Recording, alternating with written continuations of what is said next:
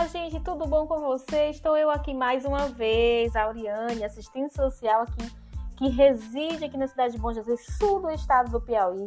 Queridos, nós estamos realizando uma série, uma maratona de informações sobre direitos sociais e também sobre assistência social, né? Sei que nós temos muitas dúvidas e assim, a gente quer continuar com essa com esse diálogo com você e nós estaremos aqui sempre colocando alguma informação diferenciada para que você possa tirar suas dúvidas, ok?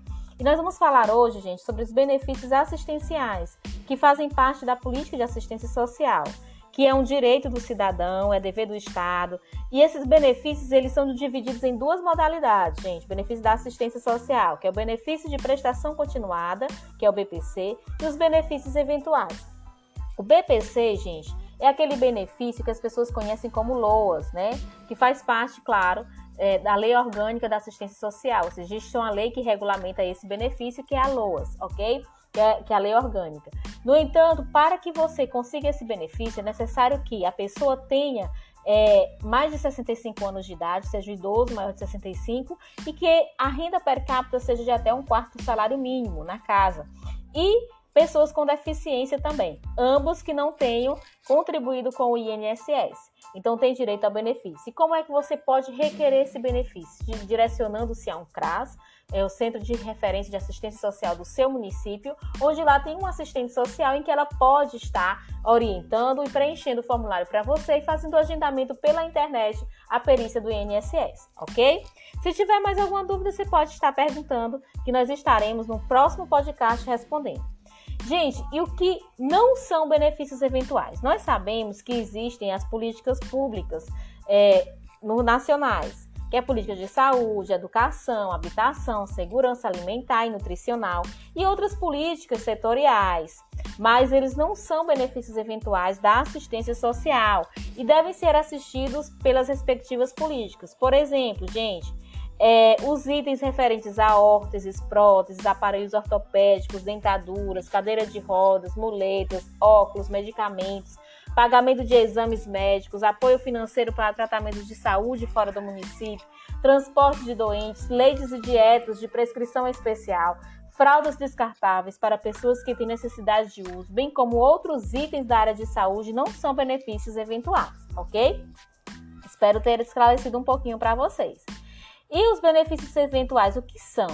Por exemplo, esse benefício eventual, ele ajuda em algumas situações: nascimento, morte, vulnerabilidade temporária e calamidade pública. No nascimento, por exemplo, é quando o bebê vai nascer, apoiar a mãe, algum material, em caso de que o bebê nasce morto ou morre logo após o nascimento, apoiar a família em caso de morte da mãe, né?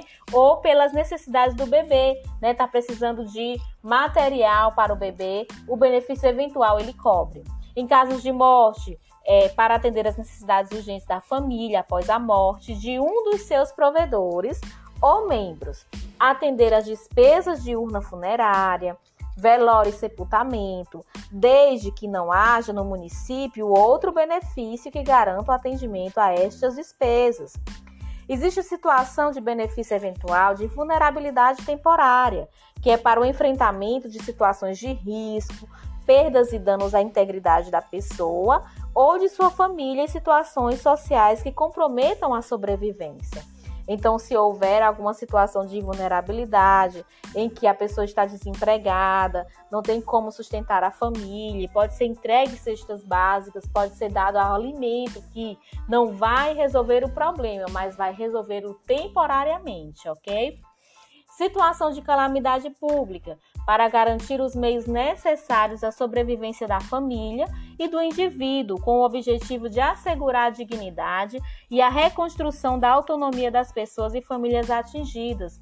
Então, pessoal, nós estamos vivendo uma situação de calamidade. Nós estamos em 30 de junho de 2020. Nós estamos em uma pandemia.